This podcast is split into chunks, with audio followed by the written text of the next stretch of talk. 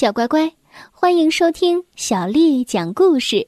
我是杨涵姐姐。下面的时间呢，杨涵姐姐将会为你讲的是风靡欧洲的儿童分级阅读桥梁书《我爱阅读》丛书当中的故事。今天我们来听《神奇的超能力》第二集。上集说到，阿纳托尔将班里的雕像打碎了。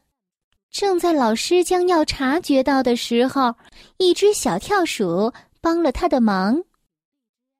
于是阿纳托尔将这样的一个事件归结成为自己有神奇的超能力。接下来，他神奇的超能力还能奏效吗？让我们继续来听《神奇的超能力》这个故事。同学们都津津有味的听着。也被这件事情深深的吸引住了。阿西勒提议，为了验证是否有超能力的存在，你最好试验一下，看看是不是每次都见效。嗯，比如说你许个愿，逃过下午的历史考试，如果成功了，那就证明你真的有超能力。当阿纳托尔还沉浸在自己的超能力中时。恩利耶特插了一句：“注意，服务员阿姨过来了。”于是阿纳托尔很快的把那个鼻子收了起来，迅速的藏好了，并且答应道：“好的，我会试着取消历史考试，这样对我来说正好。反正我也没怎么复习。”下午上课的时间终于到了，诺夫老师打开他的包，在里面找了一会儿，皱起了眉头。哎，历史考卷怎么不见了？阿纳托尔带着胜利的表情看着加森，他得找好一会儿了。我认为这些卷子都已经被毁了。老师舒了一口气，一边说着：“哦，在这儿呢。”一边挥舞着一沓试卷儿。卷子滑到我的包底下了。加森对阿纳托尔说：“你还有什么要说的吗？”呃，没话说，没话说。阿纳托尔拿起笔，似乎接受了这样的一个事实。这时，教室的门突然被推开了。校长急匆匆的走进了教室，食堂的服务员阿姨米诺女士在一旁陪着他。诺夫老师轻轻的咳了一声，说：“嗯，今天早上我已经开始调查关于雕像的这件事情，呃，并且。”不用说了，我们已经知道是谁干的了。不好意思，诺夫老师，你们班有位同学弄坏了雕像。校长打断了他的话。米诺女士在食堂看到了一个人拿着雕像的鼻子在玩，这个人就是阿纳托尔。带上你的东西，跟我走，阿纳托尔。阿纳托尔收拾好东西，紧紧的跟着校长。到了办公室之后，校长开始不停的教育他：“你不觉得羞耻吗？你弄坏了雕像还不敢承认？”老师，我只是没有想好该怎么承认。校长喋喋不休的向他说着雕像辉煌的一生，而阿纳托尔在漫不经心的听着。校长突然敲了一下桌子，把他吓了一跳。校长说道：“作为惩罚，你要把雕像的传记抄十五遍。”放学了，大家都围着阿纳托尔，想知道他被校长带走之后究竟发生了什么事情。他叹了一口气说：“我不是被惩罚的，我是被狠狠的惩罚了，抄五十遍雕像的传记。”这至少得花我六个小时的时间，加森说：“是的，不过你逃过了历史考试，这次考试可难了。”阿希勒接着说：“没错，你的超能力起作用了。”听完，阿纳托尔突然两眼放光：“我想到了，我只要许个愿，等明天早上那些抄写的作业就会自动完成。”恩利耶特看着阿纳托尔，微微的撅起嘴。如果我是你，我就会老老实实的接受惩罚。你别烦我了，我的超能力已经被验证了两次了。人们是怎么说来着？有二必有三。阿纳托尔把包往肩上一甩，骄傲的这样说。和朋友告别之后，阿纳托尔踏上了回家的路。他一路高兴的蹦跳着，不停的在空中挥舞着书包。他的脑海里想着，回家之后要怎么用他的超能力，让他好好的享受一下。我能许愿要很多美味的点心吗？或者我能不能不洗澡？要不就是我回家的时候，小狗会对我撒娇。他自言自语的说道。突然，他想到了什么，开心的拍了拍手。不，我想到的最好的是，我想要是一堆最新的闪闪小超人的卡片。阿纳托尔刚走过花园的栅栏，他的狗就开始狂叫，然后突然窜出来，差点儿把他扑倒。狗看着他，开心的伸出了舌头，不停的摇着尾巴。你知道吗？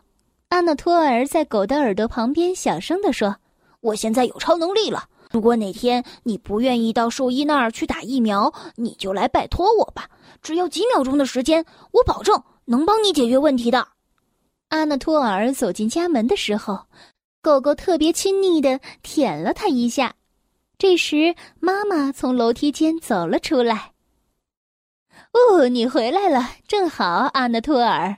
我今天在家大扫除，我在浴缸后面找到了很多你的东西，我都放到了厨房的桌上了。